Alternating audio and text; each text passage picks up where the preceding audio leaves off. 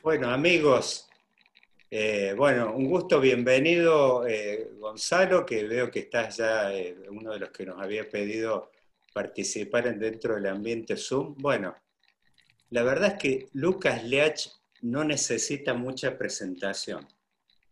sí, voy a agregar, no sé si vieron una película Closer, uno de los personajes se dedicaba a escribir obituarios y el que encarnaba Jude Y yo, si a mí me dieran el encargo de escribirle un epitafio para Lucas Leach, yo le pondría una plaquita eh, con tres palabras. No pasaba desapercibido. Eh, digo, eh, bueno, por ahí los que son más chicos retienen, por supuesto, hoy de las redes el tema que es un gran animador, eh, digamos, de, tiene un montón de adherentes, detractores, eh, eh, un gran polemista. yo sí por ahí rescataría un par de cosas de él de antes, digo más allá obviamente de este bestseller que acaba de largar, que ha generado tanta atención como Sapiens, el libro de debate Penguin, pero eh, hay un par de antecedentes más remotos que eh, la verdad también son dignos de mención y por eso iba al epitafio este de no pasado desapercibido, que tenía un blog en La Nación que creo que se llamaba La Ciencia Maldita. Bueno, desde ahí, Lucas, donde se mete, genera atención, por eso digo que no pasado desapercibido. Y también tiene un libro en coautoría con con mi viejo profesor del Instituto de Itela, con Pablo Gerchunov, que es un clásico, que yo por ahí lo pondría en la zona de estos libros tipo El malo en su ruil o los libros de Díaz Alejandro, que son ya libros de texto que se utilizan, eh, digamos que utilizan los estudiantes y los profesores de economía, que es este de los ciclos de la ilusión y el desencanto. Así que, bueno, arranco con esta presentación. Bienvenido, Lucas. Y bueno, profe. Primero agradezco, agradezco tus palabras, Daniel. Lo que sí espero es que el epitafio sea dentro de un tiempo. en el largo plazo, en largo, plazo. Escúchame, Lucas, bueno, gracias, ya te, hago el extensivo el agradecimiento eh, por, venir acá. Somos críticos de, de, los invitados, pero también somos muy respetuosos y fantástico poder discutir y conversar, charlar un poco sobre tu, mirada casi antropológica. Eh, hay dos preguntas casi personales, políticas personales. Eh, ¿cómo, te definís en el amplio espectro ideológico político argentino, si te ubicás en algún lugar? Y después, eh, referido a un poco lo que decía Daniel, sos, un gran polemista en Twitter, en las redes, y tu, tu, paso por la gestión, bueno, genera este, aún hoy eh, este, muchas polémicas y seguramente cada vez que pase el tiempo generará, otra. ¿Cómo te llevas con, con, esta, con esta relación, con la polémica que además siempre lo me, ya una opinión personal, distinto de, por ejemplo, Fernando Iglesias, que, que es un un combatiente de las redes. ¿Cómo? Estas dos preguntas te quiero hacer para, para empezar. La primera, lo ideológico, te diría, fuera de lo argentino, la única etiqueta que, encontré que más o menos creo que describe lo que pienso es la de socioliberal, que es esta idea básicamente que los mercados de la microeconomía funcionan bien, pero no generan necesariamente igualdad de oportunidades. Entonces, una sociedad necesita mercado para para el crecimiento y para que la economía funcione, pero necesita Estado para garantizar e-, esa igualdad de oportunidades. Entonces, después, por supuesto, la aplicación de eso a preguntas concretas de política pública, bueno, es más compleja y habrá que discutir en cada caso, ¿no? Creo que la Argentina, y ahora bajando a la Argentina, ¿no? Em, digamos, tenemos muy esta cosa de Estado versus mercado, con muchas simplificaciones, tanto de los libertarios como de, si querés, una visión más estatista que por ahí domina en, el gobierno actual, creo, del Estado te salva. Y creo que tenemos justamente un, mercado que funciona muy mal, un, capitalismo muy malo. Entonces, si me has visto en Twitter, muchas veces uso hasta el término este gar capitalista, como, bueno, hay, digamos, muchos mercados que tienen un componente de regulación y de intervenciones que generan al final mayor desigualdad y algunos privilegiados, ¿no? Entonces, dentro del panorama argentino, obviamente me siento identificado con, Cambiemos, como que si bien es una mezcla de distintas cosas, creo que está más orientada a, bueno, más relación con el mundo, un rol más importante de los incentivos para producir, pero después, por supuesto, habrá muchos debates internos. Y dentro de eso, yo fui, bueno, fui candidato a vicepresidente de la UCR, porque creo que lo que más se acerca a esta noción que te digo es por lo menos una tradición dentro del radicalismo, ¿no? Yo mi tesis de doctorado la escribí sobre la época del principio del siglo XX y ahí el radicalismo era un partido muy, por ejemplo, pro libertad de comercio. Después eso fue cambiando, pero digamos, sería como la línea política que más identifica. Respecto al, otro que me preguntaste, bueno, no sé cuántas nueces hay en el, en el, digamos, en el debate de las redes sociales. Hay mucho ruido, evidentemente. Em, y es importante, creo que, relativizar y poner en contexto, digamos. Creo que hay veces que sí se generan discusiones que pueden ser, digamos, interesantes, pero sobre todo uno conoce personas, ¿no? Es un mundo donde uno, de alguna manera, conoce la manera de pensar de otros. Es una pena que las redes tienen este efecto en general de eh, amplificar más, digamos, los, los mensajes que son como muchas veces son más agresivos o, o, demasiado polémicos, digamos, y por ahí el debate a veces no es, no es tan fácil, ¿no? Pero bueno, hay que, digamos, tratar en la medida de lo posible de, mantener la calma y, discutir, como, como, trato de decir siempre, con, la, con la mejor versión del otro, ¿no? ¿no? A veces cuesta, pero hay que tratar de hacerlo. Eh, Lucas, vos sabés que yo iba eh, a, irme a otra zona que era la del libro, pero eh, me voy a detener un momento, pues justo me quiero agarrar algo de lo que te preguntó Carlos recién. Vos mencionaste el tema del GAR capitalismo, y yo siempre hay una de las cosas que escucho mucho a Milei y a Expert hablando de los empresarios. Una palabra que me suena bastante afín con esta ¿Vos qué grado de comodidad sentís con, con, estas figuras? ¿Dónde, dónde te, digamos, que, eh, te sentís afín en algunos aspectos? ¿Dónde sentís que están, digamos, como en las antípodas? ¿Qué opinas de, ese arco? Bueno, bueno, en general es una visión, como te digan, mi visión es el mercado está bien para asignar recursos en general y para el crecimiento, pero no, no genera igualdad de oportunidades. Yo creo que la verdadera libertad es que cada persona tenga las herramientas para progresar. Y si dejamos todo librado al mercado, eso no ocurre, ¿no? Ahora bien, dicho esto, creo que, digamos, la moda libertaria en Argentina, e incluso con su estilo escandalizador, tipo Milley, creo que hace un aporte en un país donde los jóvenes en general tienden a tener una formación demasiado sesgada, en particular en universidades públicas y en colegios de elite públicos, demasiado sesgada hacia el Estado te lo resuelve y muy poco vinculada a los incentivos y a las ventajas que tiene un mercado funcionando en competencia, ¿no? Entonces, y creo que en eso, tanto este término de empresarios y compañía, aportan un valor, digamos, porque no es legitimar a, los poderosos, es tratar de que los mercados funcionen en competencia. Yo esto lo vi estando en el Banco Central con el sistema financiero. Los bancos son empresas pero empresas que no siempre quieren competir con, por ejemplo, nuevos actores, como fueron en ese sistema las compañías llamadas fintech. Entonces, a veces también hay un rol del Estado que es poner las condiciones para que los mercados sean más competitivos, ¿no?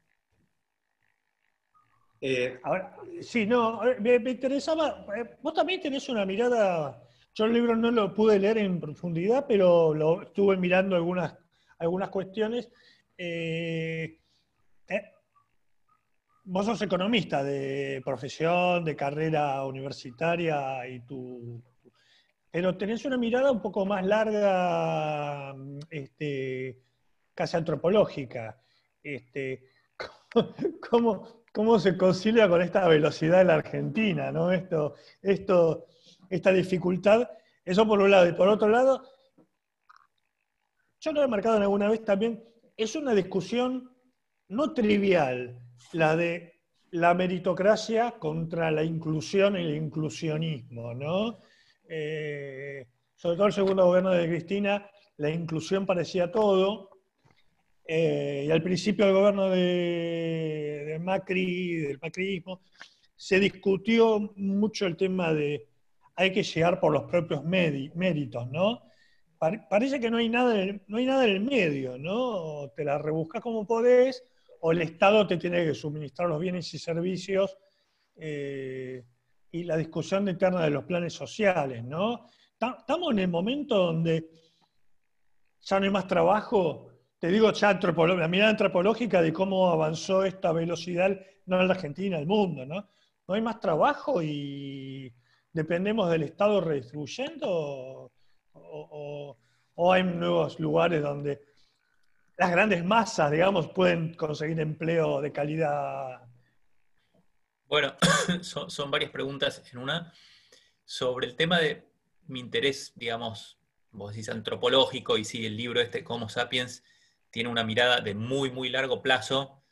Creo que tiene bastante que ver con que yo después hice mi doctorado en historia, me dediqué mucho a historia económica, y en el fondo una cosa interesante de la historia económica es la historia de los largos plazos, de cómo la humanidad fue viviendo en distintos momentos. Cada vez tenemos más datos de, digamos, de cómo vivían las personas allá lejos y hace tiempo. Entonces, como que por ese lado viene mi casi hobby en estas cuestiones antropológicas, de la que en este libro, como Sapiens, soy más un, si querés, un divulgador de cosas que, he leído y simplemente que lo pongo de una manera ensayística y de crónica y de algunas tesis o ensayos o, ensayo personal, ¿no? Em, hay un capítulo del libro, y ahora me acerco a tu segunda pregunta, que justamente lidia con la cuestión del trabajo, ¿no? De nosotros tenemos como una visión de que, el, bueno, Perón, de casa al trabajo y el trabajo a casa, ¿no? Y eso como algo bueno, como una noción de un valor ético. El Perón de la productividad, ¿no?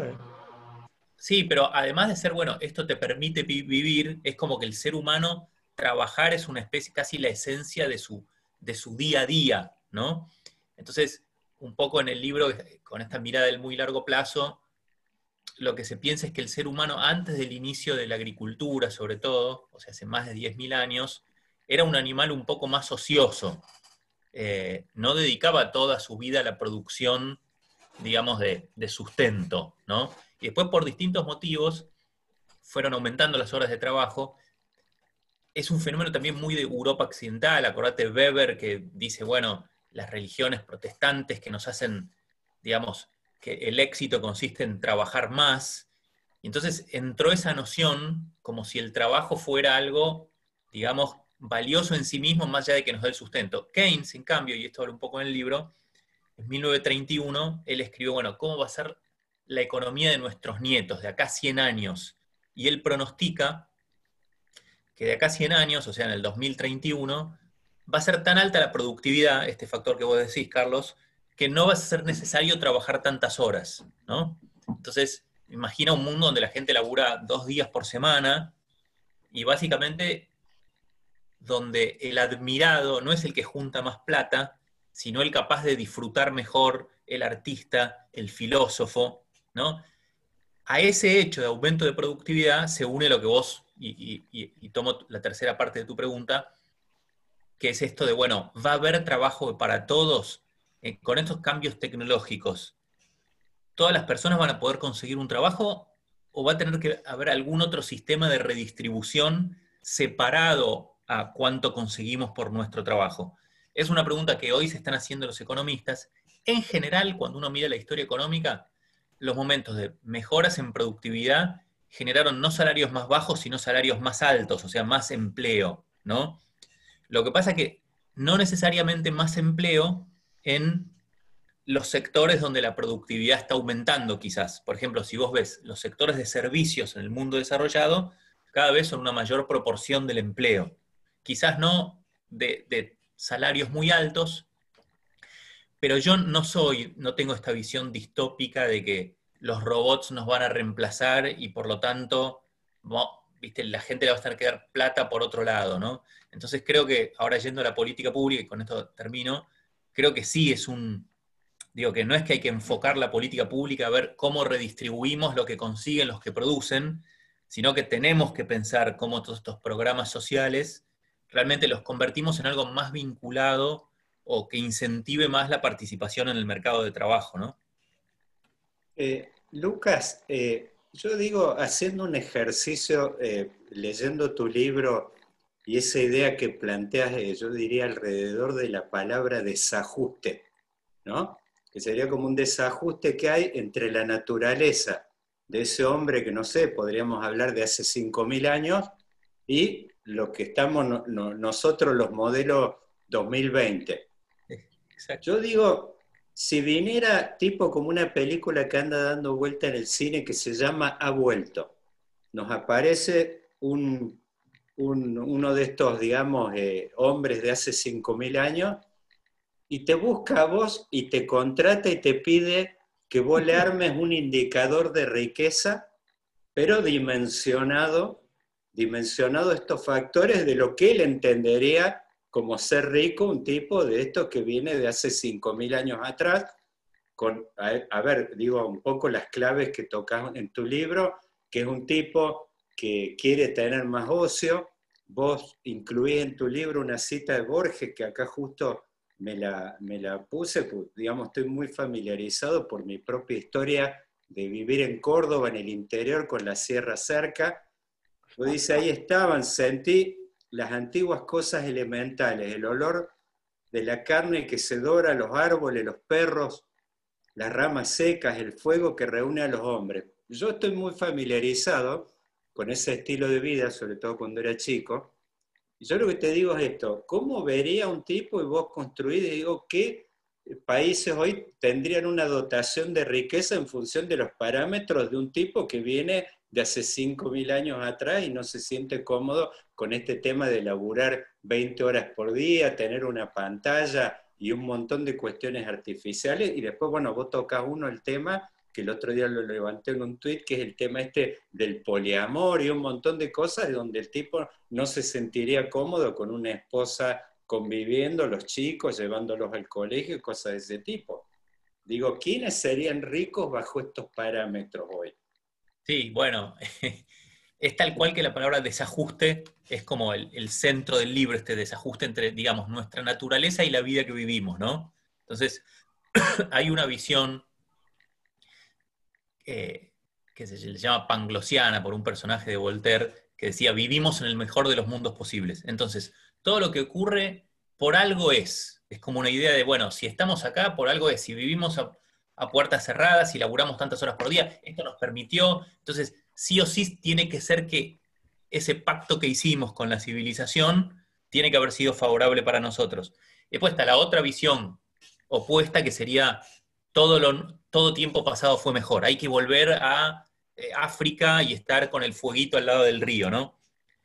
Digamos, yo trato en el libro, digamos, de, manera, de la manera que puedo decir, bueno, ni, ninguna de estas dos visiones tan simplificadoras eh, está, digamos, está la respuesta, ¿no? Sino es con lo que tenemos, con las capacidades tecnológicas que tenemos, con la capacidad productiva que tenemos, bueno, ¿en qué dimensiones de la vida podemos acercarnos un poco más a, digamos, a estar más en equilibrio con lo, que somos? ¿no? Entonces ahí vienen las cuestiones del ejercicio físico, las cuestiones de estar más tiempo, eh, los yankees llaman indoors o outdoors, ¿no? Nos pasamos mucho tiempo, vos estás con el sombrero de Daniel ahí a puertas cerradas y sin embargo me imagino cuando te imaginas ese olor de los eucaliptos y ese fueguito a la vera de un río, decís, ahí te sentís como más, de alguna manera, en tu, en tu entorno, ¿no? Entonces, eh, ese ejercicio imaginario que me planteas, bueno, uno de los autores que, cito, que se llama Daniel Lieberman, que habla de este mismo desajuste, pero vinculado específicamente a la salud, ¿no? De cómo muchas cosas que hacemos nos hacen mal a la salud, incluida la comida y otros temas, él empieza contando de un mono que se, escapó de un, zoológico ahí en Florida y se metió en la ciudad y se metió en algunas casas y a la gente le sorprendía como que qué antinatural es esto. Bueno, nosotros vivimos una vida tan antinatural como esa, entonces creo que está bueno sentarse y preguntarse, bueno, de este paquete civilizatorio que tenemos, ¿cuál está muy en desacuerdo con lo que somos? ¿Cuál no tanto? ¿Cuál nos genera más infelicidad? ¿Cuál menos? Ahora, Lucas, vos, vos perdón, como economista tocas un tema tremendamente polémico ahí, que es el tema de la acumulación. Digo, es una, eh, una idea que realmente es eh, choqueante para los parámetros, por lo menos los que yo escuché en mi casa de toda la vida de, de mis viejos, digamos, que decían, no, bueno, ahorren, acumulen, y cosas de ese tipo, es como que estaba además en la, eh, como decir, en el centro del capitalismo, como estaba funcionando, digo, e, es un tema realmente muy fuerte el que plantean. Bueno, fíjate cómo es un caso que también, donde por ahí la generación millennial hoy es un, poco, un poquito distinto en ese, distinta en ese sentido. ¿Por qué? porque los valores culturales, como puede ser ese sobre el ahorro y el trabajo, surgen en un contexto determinado y tienen, cumplen una función determinada. Y las sociedades que lo adoptaron, que yo, Europa Occidental, que después conquistó el mundo, la conquistó con esos valores del trabajo, del esfuerzo, del ahorro, ¿no? Entonces, cuando una sociedad quizás se vuelve muy próspera, bueno, te aparecen los hippies diciendo, che, para esto de acumular, ¿qué sentido tiene? Es como que los valores que, digamos, aparecen en una época y tienen sentido en una época, no necesariamente son los mismos que después con otras condiciones materiales tienen que ocurrir.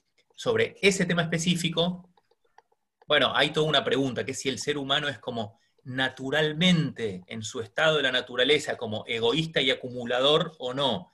Más bien, en la visión que tenemos del ser humano primordial, en, en su bandita, digamos, esa banda es más parecido a una familia, ¿no?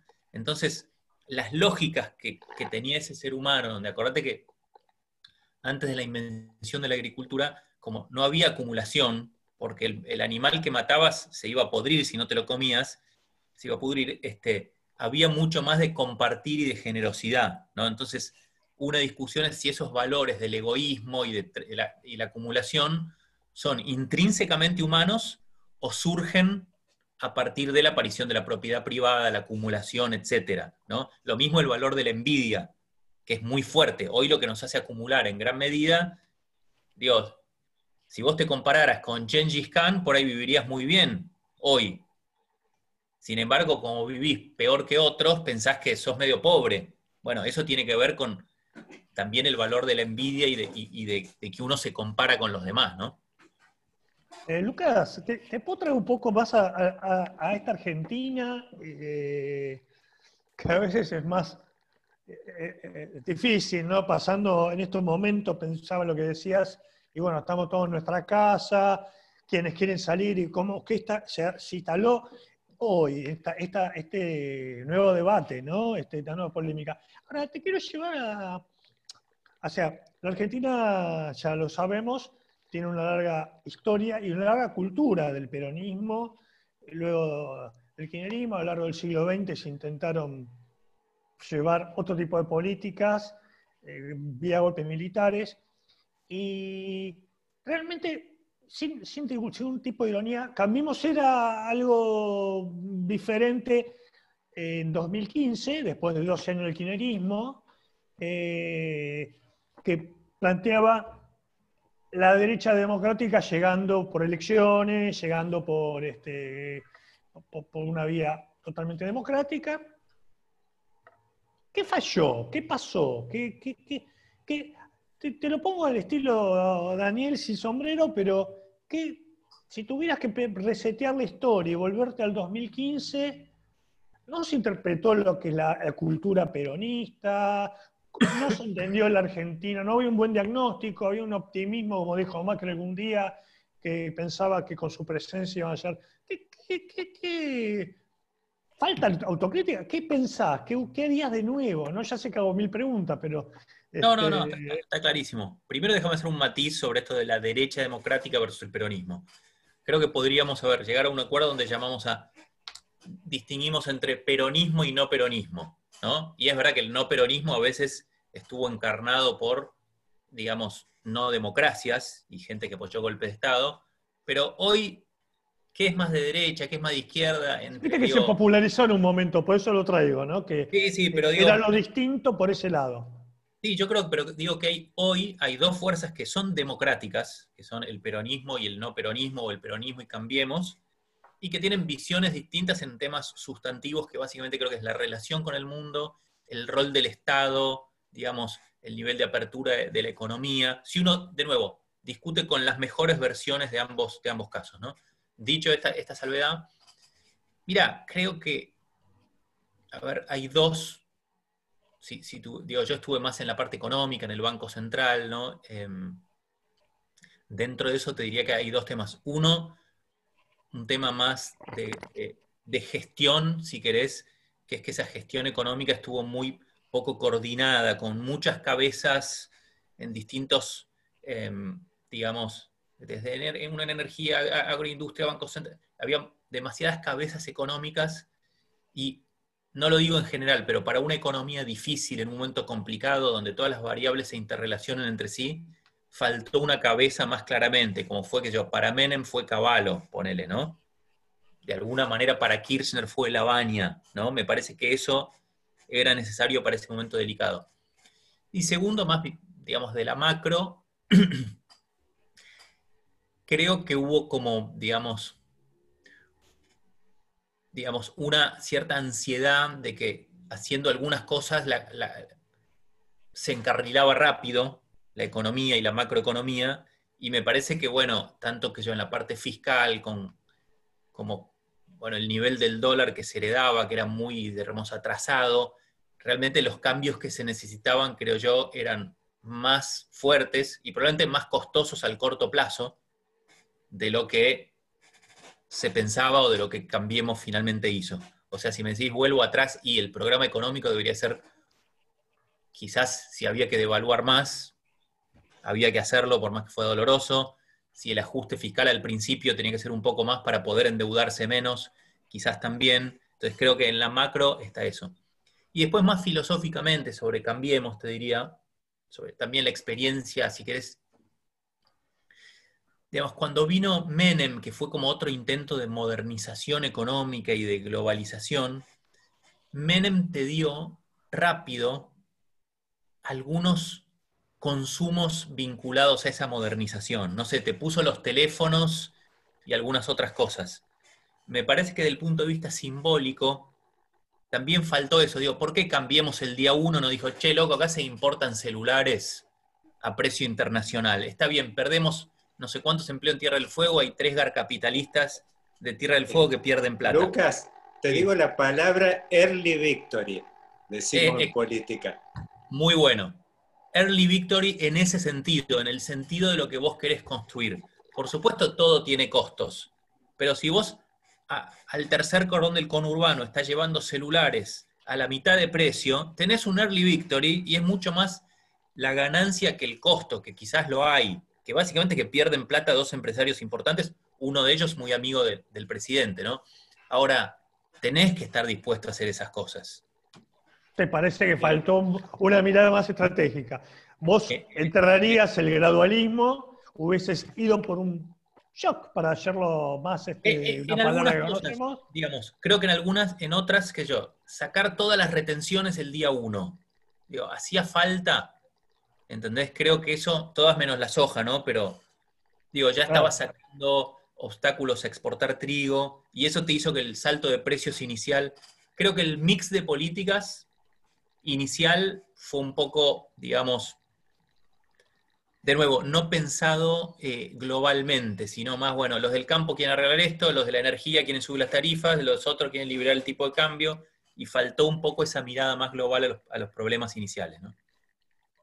Lucas, eh, una preguntita que voy a, es como juntar, a linkear tu eh, sombrero de historiador económico con esta actualidad que justo te preguntó Carlos. Vos ves, digo, Tomás, eh, es como que la Argentina tuvo dos tsunamis de eh, inversión extranjera, digo, a lo largo del siglo XX. Uno podría tomar el del primer centenario, que es el que vemos con eh, huellas visibles, la terminal de retiro, todos estos bosques de Palermo, y donde Argentina, creo haber visto un cuadro, estaba en, en, el ranking de los dos, tres, cuatro países, después inclusive de Canadá, creo que recibieron más inversión extranjera directa en aquella época. Y después, bueno, quizás este que mencionabas recién, que era el tema de los años 90, que es el tema este de una aluvión de, de inversión extranjera, sobre todo orientada a los servicios, unos 75 mil millones de dólares que fluyeron.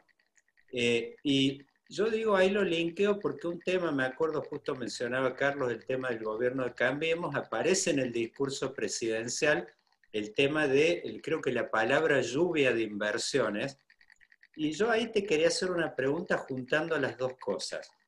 ¿En qué medida eh, nuestro país, digo, eh, tomando esos dos periodos del pasado, tiene la capacidad, por más que ponerle que llegue un gobierno lo más amigable con las medidas, con toda la política de seducción, uno podría decir hasta relaciones con carnalidad al estilo de los 90, pero digo, ¿cuánto depende de olas históricas, momentáneas, ocasionales, donde, por ejemplo, la de los 90 tiene mucho que ver, yo creo, con la caída de la Unión Soviética, cae el muro, que de Estados Unidos como que fue una década de donde hay todo un montón de países que reciben eh, inversión extranjera masivamente. Bueno, el caso de China creo que son como 300 mil millones, plantas industriales, todo. Pero digo, ¿en qué medida depende tanto de los deberes locales que hace uno y en cuánto depende que haya como esa manada, ese movimiento internacional,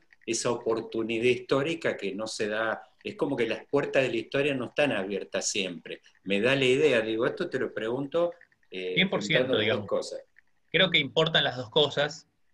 Tenés una también muy cortita, pero importante, que fue la de Frondizi, o sea, una visión muy pro inversión extranjera y en algunos sectores la hubo, ¿no? Entonces, sí, está la ola internacional, pero vos tenés que tenerlo de adentro. Ahora, y también si querés como autocrítica o como mirada sobre, sobre Cambiemos, ¿no?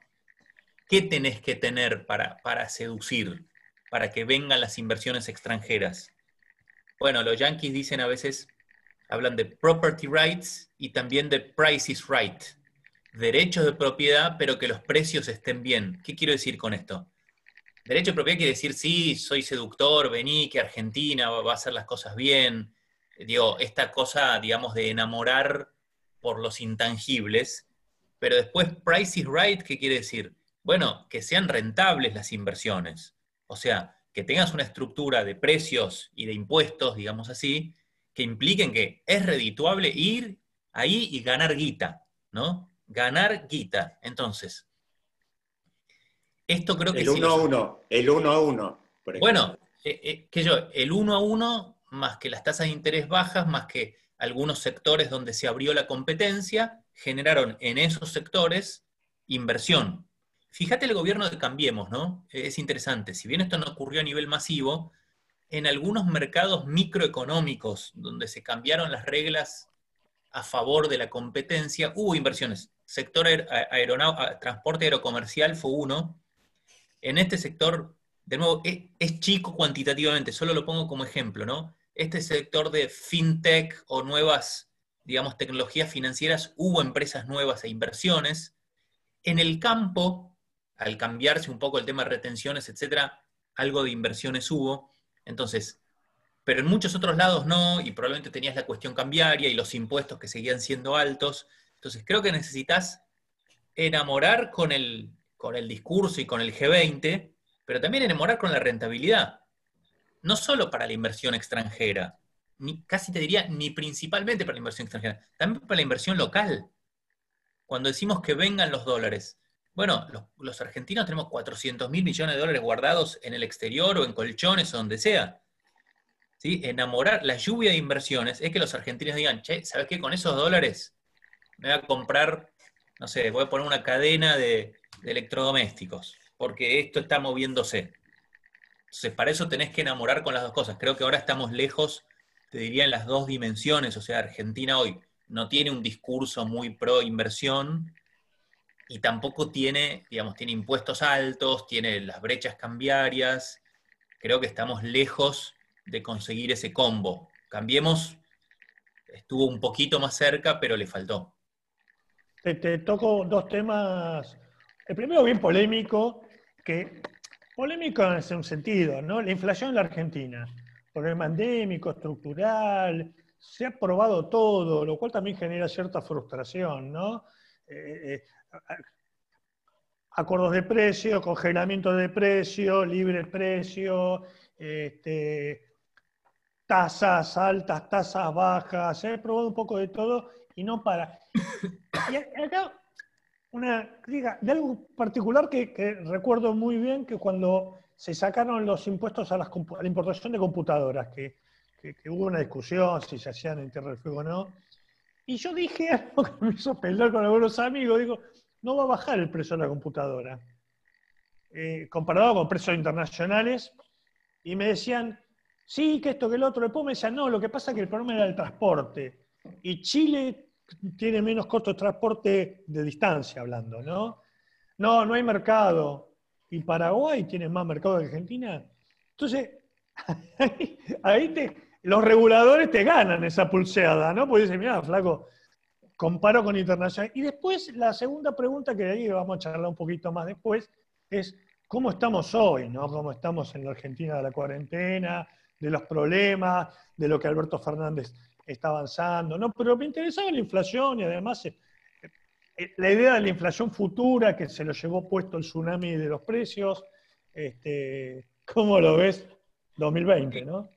Mira, sí, acá hay siempre una discusión también de Boca River en este tema, que es, bueno, la inflación es un fenómeno del Banco Central y el Banco Central solo la regla, y la otra que es, no, los problemas son las estructuras, los monopolios. Y, digamos, más allá de cuál es el origen de la inflación, lo cierto es que cuando partís de una alta inflación, como parten casi todos los gobiernos de la Argentina, mi frase de cabecera es una que decía el profesor mío, Canitrot, que decía, yo para combatir la inflación necesito la parte ortodoxa, la parte heterodoxa, y si hay que recurrir a la macumba también. O sea, no, hay que ver. Eso Fernandismo, Fernandismo de hoy. Bueno, creo, que hoy no domina la parte ortodoxa. Así como uno puede decir que en el gobierno de Cambiemos al principio, bueno, el Banco Central solo lo resuelve, que creo que fue un problema, cuando había otras visiones incluso dentro del gobierno que decían, bueno, hay que hacer un pacto social y hacer una combinación entre los objetivos de inflación, más los salarios, más una cosa de acuerdo. Eh, este gobierno tiene en lo discursivo la cosa del acuerdo social, pero no mucho la parte ortodoxa, que sería el tema fiscal y la emisión de dinero.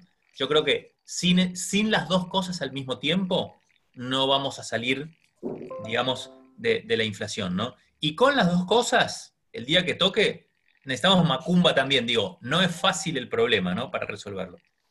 Las computadoras sí bajaron de precio, ¿eh? eh no, sé si estaban al mismo nivel que Chile, pero en el año 2018, una, yo esta, computadora de la que estoy hablando me la compré acá en el año 2018 y te puedo asegurar que tenía un precio en dólares mucho más bajo que lo que tiene hoy, ¿no? Pero bueno, eso habría que verlo. Y lo otro que me has preguntado sobre el presente. Sí, una, cosa que, bueno, eh, me, interesa mucho tu, mirada eh, hoy en cuanto a cómo, cómo, cómo llegamos a, la Argentina, bueno, este, este acuerdo con los bonistas? ¿Te parece favorable?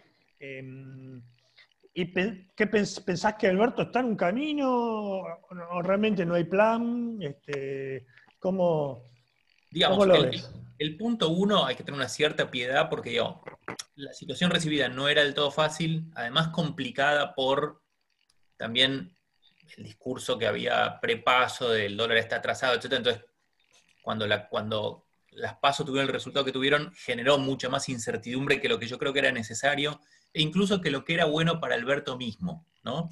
Entonces, él asume en una situación difícil, no te puedes endeudar, y sobre eso viene la pandemia. Entonces, punto uno, piedad sobre las circunstancias. O sea, manto de piedad. primero manto de piedad, por más que no sea un gobierno con el que yo simpatice, objetivamente la situación es difícil, ¿no? Entonces, después, más allá de discutir las medidas concretas y, digamos, la reestructuración de la deuda, yo apoyé bastante porque me parecía que se criticaba a Guzmán, que rápido, que despacio. No sé, más o menos se llegó a una solución, está bien. Ahora, creo que sí es importante, más que el plan casi te diría, quién es Alberto Fernández o qué es este gobierno en lo que quiere para la economía. Si eso no está claro, es muy difícil que haya un plan claro y es mucho difícil que haya un presente claro también. A mí, digamos, me da la impresión por las herramientas que se han usado económicas, incluso sabiendo, digo, de este manto de piedad y estas dificultades con la pandemia, que son herramientas un poco rudimentarias, ¿no? Si uno mira, qué yo, cómo se reaccionan los sistemas de apoyo de empleo en el mundo versus Argentina. De Argentina es, bueno, prohíbo los despidos, digo, ningún país hizo eso. Hicieron otras cosas, con resultados similares, pero creo que mejores. Porque siento que muchas de las medidas que se toman, las herramientas que se usan, es como que, bueno, frenémoslo, lo atamos con alambre y después vemos. Pero el después llega, y el después sobre todo llega un gobierno que es muy joven. Entonces, no es que vas a poder pasarle al gobierno siguiente el tema de, bueno, ahora sí se admiten los despidos. ¿Y qué pasa el día que se admiten los despidos y sacás los ATP? ¿Cómo es eso? Entonces, a, mí me da la impresión, por, de nuevo, por algunas herramientas antipandemia, que la mirada o que lo que se ha usado no, es muy sofisticado y, y que también ayudaría de nuevo que Alberto Fernández nos diga qué quiere económicamente. Ejemplo, quiere una economía más vinculada a la exportación e integrada al mundo o más vinculada a la sustitución de importaciones. Las dos no se puede, son antagonistas, no, no vale las dos, porque una cosa es anti lo otro. Entonces, en ese tipo de definiciones, me parece que es importante tenerlas para, no digo un plan, o sea, Menem cuando tuvo un plan, tardíamente, pero más o menos decía, bueno, el tipo está apuntando para acá, ¿no? Creo que acá eso no está para nada claro y creo que es un problema para la economía.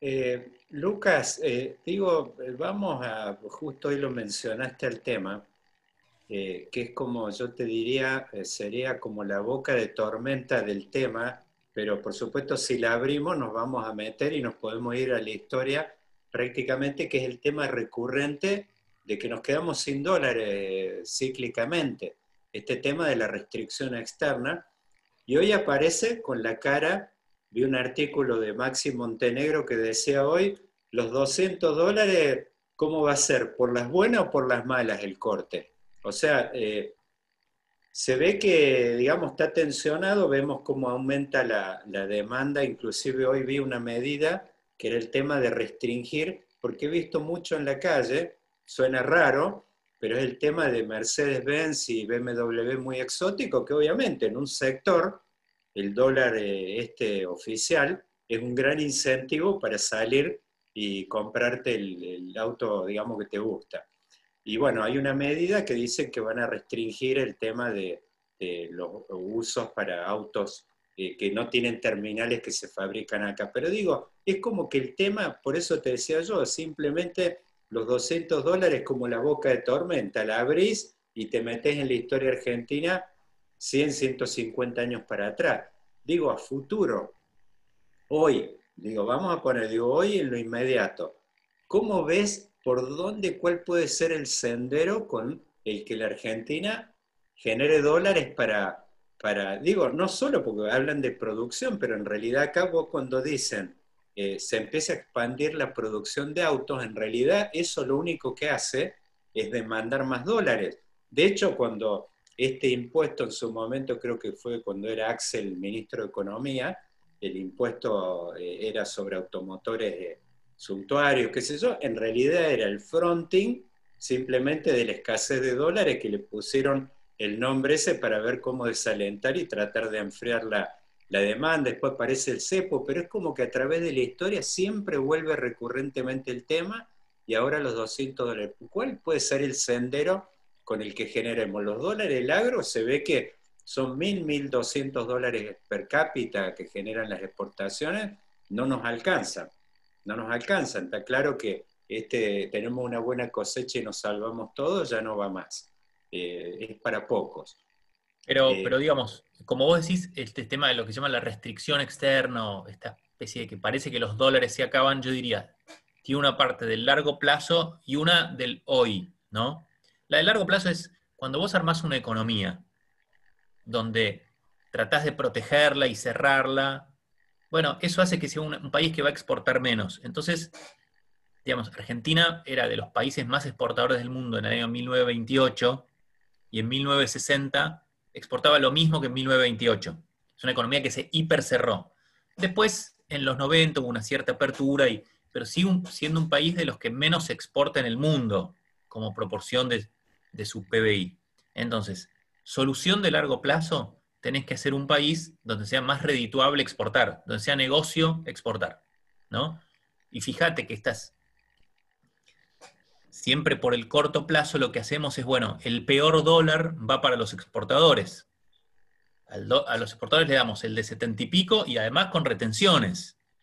Entonces, Ahora, Lucas, para, para, parate un segundo ahí. ¿Qué, ¿Qué podemos exportar? Porque digo, ¿cómo podríamos, por ejemplo, fabricar cosas eh, manufacturas con, eh, digamos, eh, siendo más competitivos que los chinos, por ejemplo, o digamos, ¿qué, perfil, digo, dónde ves que nosotros podemos generar algo que podría decir alguna ventaja comparativa? Digo, ¿qué venderíamos? Bueno, primero, además del agro y manufacturas que tengan que ver con el agro, que de nuevo, si tuvieran un dólar más competitivo o una o menos aranceles a sus importaciones, todo ese sector sería más fuerte, ¿no? Y, habría más exportaciones elaboradas, de alimentos elaborados. Eso punto uno. Punto dos, en el gobierno pasado, por ejemplo, la exportación de servicios aumentó mucho. Y Argentina, por ejemplo, creo que el otro día leía, creo que es el país, ponele 15 en el mundo o 12 en el mundo, no me acuerdo el número, en la cantidad de empresas unicornio que tiene. Unicornios son que valen más de un billón, más de un mil millón de dólares, pero que además son de estos sectores nuevos. Es decir, es, muy bueno lo de Argentina y su capacidad de talento para exportación de servicios. Tercero, manufacturas intensivas en eh, temas que tengan que ver con capital humano, temas que tengan que ver con energía. O sea, Argentina podría exportar mucho más de lo que exporta de lo que se llama insumos difundidos, de nuevo, con políticas más amigables. Entonces, esto de que como no podemos, fíjate que es curioso, como no podemos exportar, bueno, tenemos pocos dólares, entonces cerramos mala economía. Entonces podemos exportar menos todavía. Y terminamos en este callejón de miseria de pocos dolaritos que tenemos que ver a quién se lo damos, ¿no? Entonces, si no hay una política claramente exportadora, no va a haber exportaciones y Argentina va a estar condenada al atraso. Si hay una política pro-exportadora, créeme que esos sectores surgen. Argentina tuvo un gran despegue exportador desde el 90 hasta el 2007. Primero con tipo de cambio dudoso y después con tipo de cambio más alto en la época de Kirchner. ¿Pero por qué? Porque la economía estuvo abierta esos 20 años, esos 15, 20 años, ¿no? Entonces, si eso no, no digamos, no lo incorporamos, no va a ocurrir. El segundo punto, ese es el largo plazo. El del corto plazo es, se nos acaban los dólares. Y sí, si das los dólares a un precio más bajo de lo que vale, es como una demanda también totalmente artificial que estás generando, ¿no? Si yo te vendo moneditas de oro a un dólar y después vos la podés vender a dos dólares afuera, me lo vas a comprar todas las que puedas. Entonces creo que esto de los 200 dólares no tiene mucho sentido. Más allá de que lo puso el gobierno de Cambiemos, al final no importa, pero digo, vender a 70 lo que vale 130 y no, Lucas, este espacio que hacemos con Daniel y, tratamos de, sumar gente que, de distintos lugares de la política, de la ciencia, se llama fase 1 política experimental, porque estamos tratando de pensar cosas, este, no, por lo menos no tan transitadas, pero te, te que hacer una pregunta, sí o sí. ¿Vos te acordás cuando parecía que iba seguro la reelección de Macri? Eh, eh, Adolfo, no, Alberto Rodríguez dijo, hay 2019.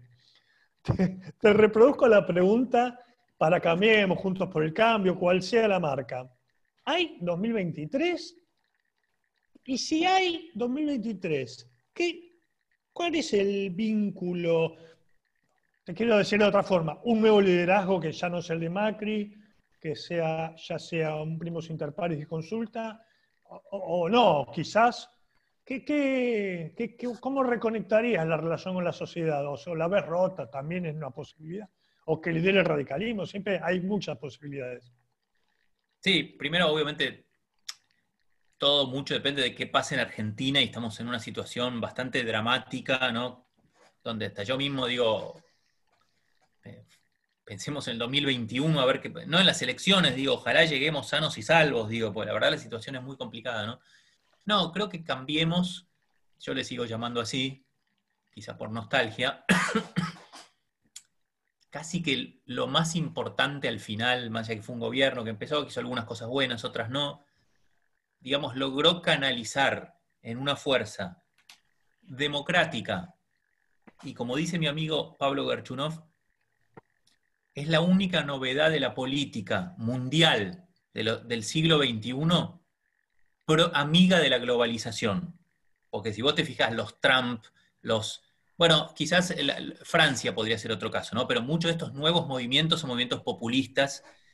Cambiemos, digo, de podemos tener mil críticas, ¿no? Pero creo que logró amalgamar a una cantidad de gente que cree sin reservas en la democracia y que cree en cosas distintas que el peronismo en las dimensiones que hablamos antes, ¿no? Entonces, creo que eso, lo que le llaman a veces el 41%, está, está fuerte, por supuesto siempre va a haber conflictos y diferencias internas, etc.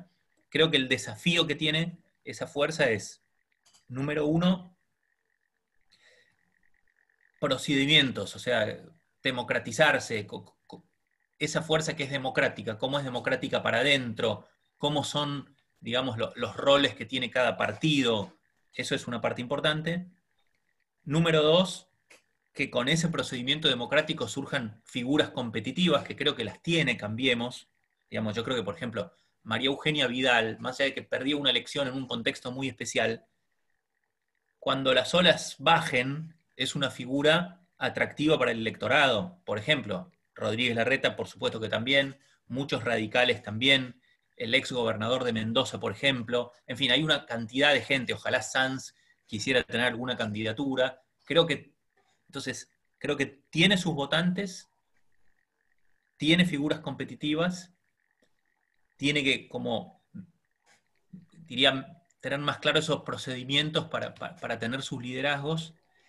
Y creo que también tiene un desafío, en realidad lo tienen todos, que es, a ver, yo veo que la política argentina hay básicamente dos partidos y después cosas marginales, pero en la sociedad argentina hay tres tercios que por ahí no son tercios, ¿no? Pero hay unos peronistas, unos no peronistas y unos que están ahí, que al final son los que ganan todas las elecciones.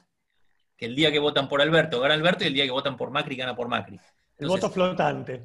El voto flotante. Massa, digamos, lo encarnaba en algún momento. Entonces, creo que hacer una propuesta atractiva para, para ese tercio me parece que es una tarea fundamental. Pero creo que sin duda hay 2021, hay 2023, y ojalá Argentina sea un país digamos, con dos partidos importantes y muy democráticos que debaten dos visiones de una manera mucho menos drástica que vemos, por ejemplo, en las redes sociales, ¿no? Y en este momento tan, tan dramático, ¿no?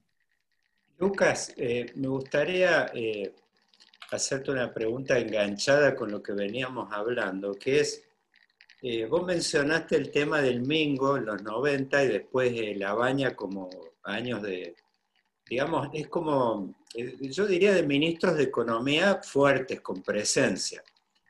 Y yo diría, eh, si hay, eh, después vos mencionaste como un déficit de, cambiemos, el tema este de la falta de, digamos, de, es como que demasiado repartido estaba el tema.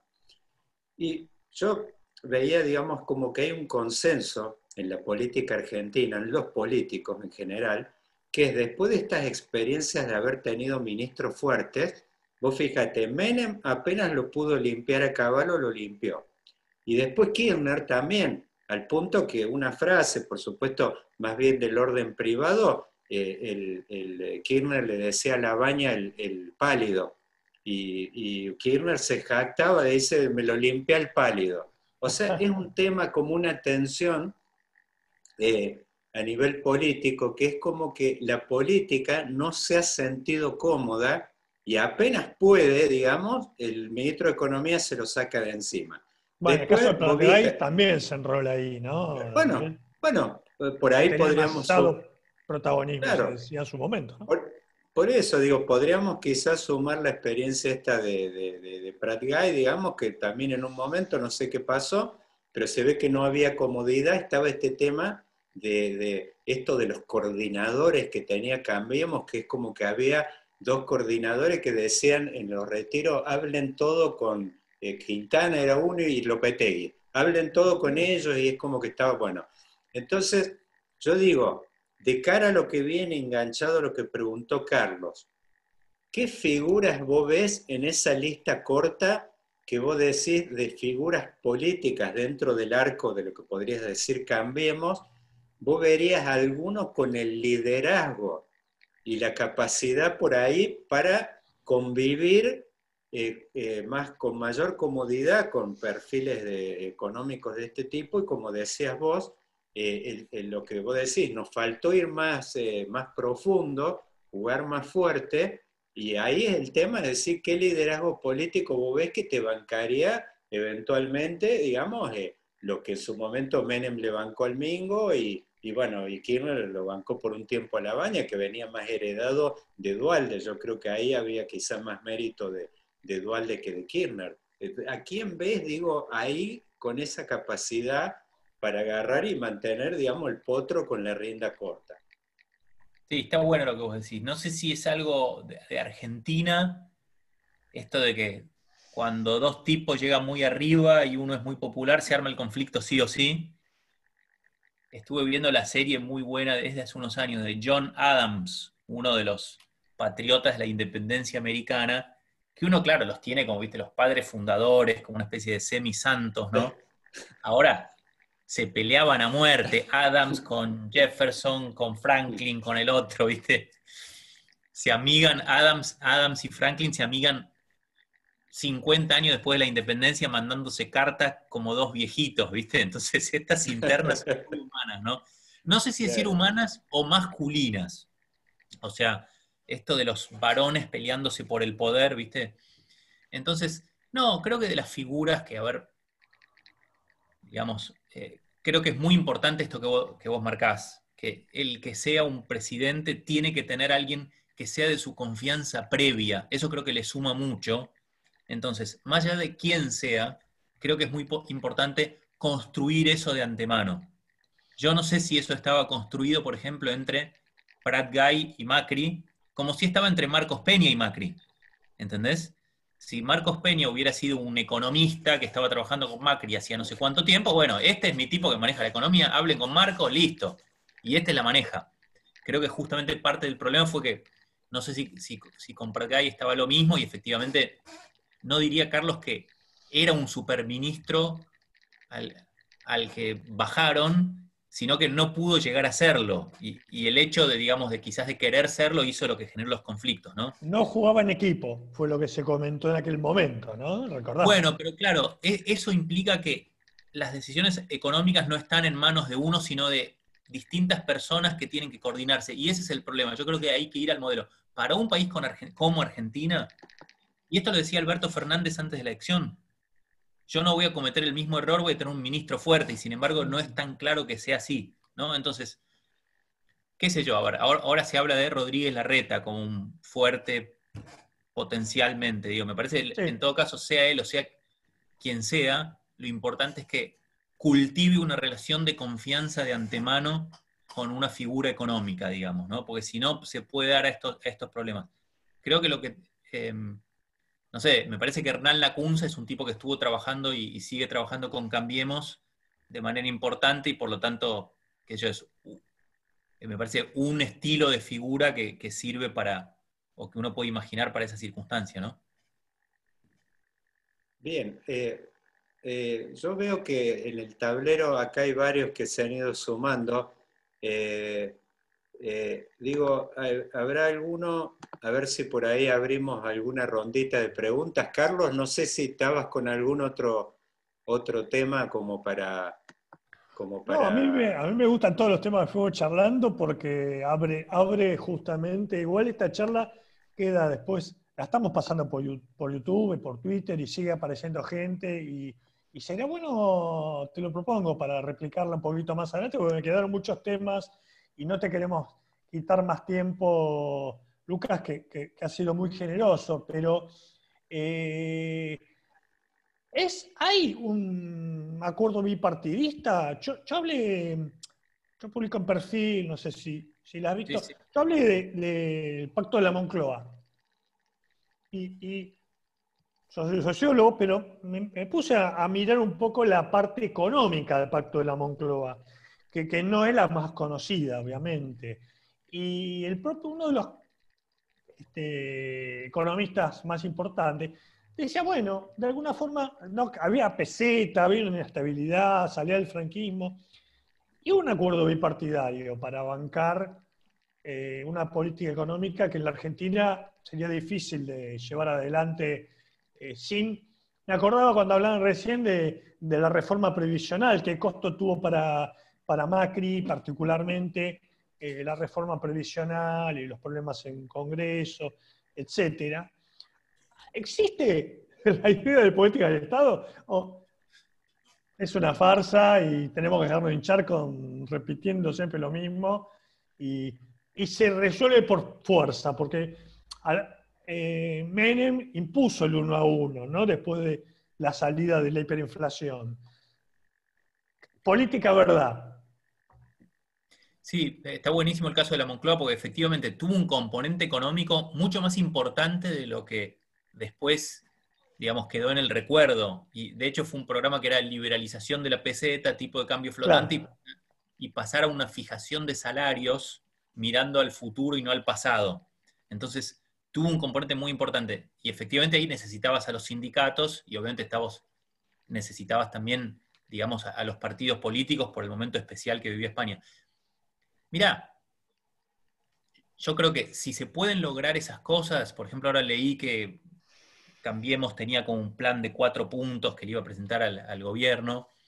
Em, si se pueden lograr, son buenísimas y, serían políticas de Estado si funcionan. O sea, viste, esto es como el técnico de equipo que gana no, no se cambia. Si vos pones políticas que más o menos van funcionando, después el siguiente gobierno va a querer mantenerlas. La pregunta es, ¿Tenés algunas coincidencias muy elementales como para, e, para estos pactos en lo económico, digo, ¿no? Yo creo que algunas hay, pero por ejemplo, me parece con el tema deuda-déficit, simplemente unos eh, demonizan la palabra deuda y otros demonizan la palabra déficit fiscal, pero están diciendo algo bastante parecido. Entonces, ¿por qué eso no puede estar en un mini pacto de la Moncloa a futuro? ¿no? Después hay otros temas que creo donde hay más conflicto de visiones, pero todo lo que se puede hacer. Chile tiene una regla de responsabilidad fiscal a la que arribó en un momento por consenso. ¿no? ¿Por qué Argentina no puede tener eso vinculado, por ejemplo, al endeudamiento público? Más allá de vos hiciste tal cosa, vos tal otra, digo, ¿por qué no lo podríamos tener? Bueno, creo que es el tipo de cosas que a la que podría recurrir un Alberto Fernández debilitado, digamos, en esta circunstancia post pandemia o en las postrimerías de la pandemia, ¿no? Avanzamos con drama. Bien, eh, yo creo, digo, para, no abusar de, Lucas, digo que, y tomo un poco lo que dijiste, Carlos, de que esto, eh, yo creo que es el primer round, eh, ampliaremos como como dicen los periodistas, seguro que nos vamos a meter porque la verdad es que recién la pelota está rodando. Eh, ah, por ahí me gustaría, Lucas, digo, un temita, digo, abusando de, esta hora que estiramos un poquito, eh, veo eh, que estás, digamos, siendo, no, te diría demasiado crítico, pero crítico. Un poquito crítico está. Sí, sí, con el tema de la, de la administración de la pandemia sobre todo en esta, en esta fase.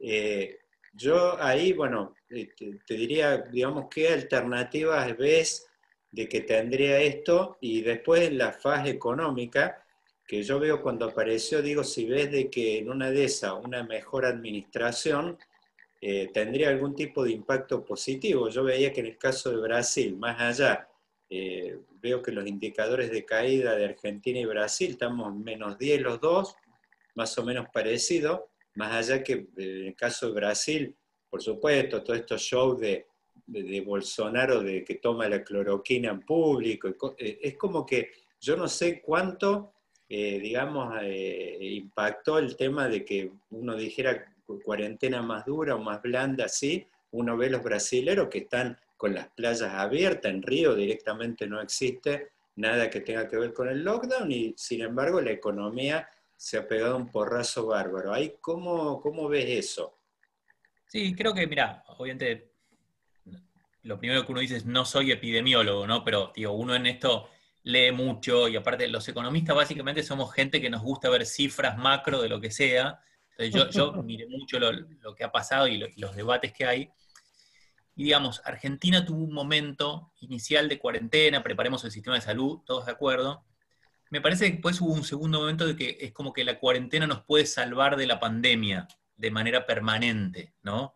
Y esto es lo que crecientemente parece ser muy difícil pensar que vos podés frenar la pandemia con, una, con las cuarentenas. Sí, y acá digo, tomando la, mejor versión de dos posiciones, ¿no? Una es con la cuarentena, hacemos una cuarentena fuerte, bajamos los casos y hasta en un momento llega la vacuna, y otra es lo que se llama el distanciamiento sostenible. ¿Qué quiere decir esto? Es, bueno, ¿cuál es el set de medidas de precaución, ¿no? Y que no implica decir nada se puede hacer y, tratar de generar terror, sino decir, mire, hay comportamientos muy peligrosos, menos peligrosos, enfocar mucho en qué puede ser de manera sostenible por varios meses. ¿Y por qué esto es tan importante? Porque lo que muestran todos los modelos es digamos, cuanto vos, cuanto menor sea el contagio de cada persona a otras, lo que se llama el número R, de manera sostenible, llegás antes al umbral de contagiados a partir del cual la curva empieza a caer. Entonces, no es lo mismo, hagan todos cualquier cosa, por ahí llegás al 40% de contagiados. Si todos usamos barbijo, por ahí cuando llegas al 20 ya empieza a caer la curva. Entonces, digamos, Hoy me parece que ese es el debate que hay en el mundo, cuarentena versus distanciamiento sostenible. Y mi parte más crítica, te diría, es con el estilo de que hubo desde un comienzo de, de alguna manera, bueno, el que está en desacuerdo con algo es poco menos que un asesino, digamos, ¿no? O sea, más que el contenido de las políticas ante una amenaza muy difícil, un tema muy difícil de salud pública, donde hubo aciertos y errores, creo que sí hubo una cierta actitud de el que no apoya esto 100%, de alguna manera es una persona que está haciendo daño al país o quiere el daño para el país, como dijo el presidente el otro día, los argentinos que, queremos, que no queremos la muerte. No, no es así, hay posiciones distintas, es un debate que se da en el mundo y hay gente que cree más en esto del distanciamiento sostenible, ¿no? Entonces, esa es mi visión, pero creo que hoy estamos medio ya fuera de control y que lo que nos va a salvar es el momento que el virus llegue, que la curva se da vuelta, porque se da vuelta como está pasando en ya la mayoría de países de América Latina también, que pasaron sus picos, ¿no? Em, después sobre la reacción de, política económica, no, no, por ahí no los quiero aburrir tanto, pero creo que eh, lo que les decía, creo que Argentina usó un sistema, esto se discute poco, pero usó un sistema raro de apoyo al sector privado. Cada día, por ejemplo, la semana pasada, cada tanto tiempo salen quién recibe el ATP. Y son unos criterios especificísimos, digamos, bueno, la empresa que en los últimos seis meses bajó tanto, donde el Estado decide entre la vida y la muerte de una empresa, y no es así como lo resolvió el mundo. La mayoría del mundo lo resolvió de la siguiente manera. Las empresas pueden hibernar personal. Hibernar personal, ¿qué quiere decir? No pueden trabajar, es los que hibernan no trabajan en la empresa, mientras están hibernados, el gobierno les paga el salario. Listo, esa es toda la regla. Entonces, una empresa que le cayó mucho la actividad, hiberna a muchos y esos reciben un salario. Pero no estoy definiendo cada día y, además con prohibición de despidos. Entonces, creo que ahí hicimos algo peculiar, muy raro, que se ha discutido poco, pero que creo que no es la mejor respuesta económica al virus. Hay más de esto para hablar, pero no, no, no los quiero aburrir, Daniel.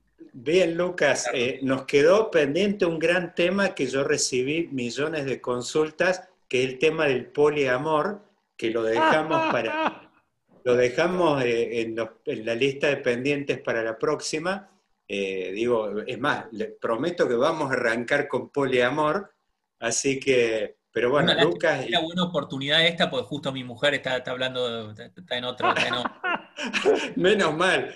Eh, te agradezco mucho la predisposición, la verdad pasamos un muy buen momento y ya te digo, y bueno, felicitaciones y bueno, compren como Sapiens.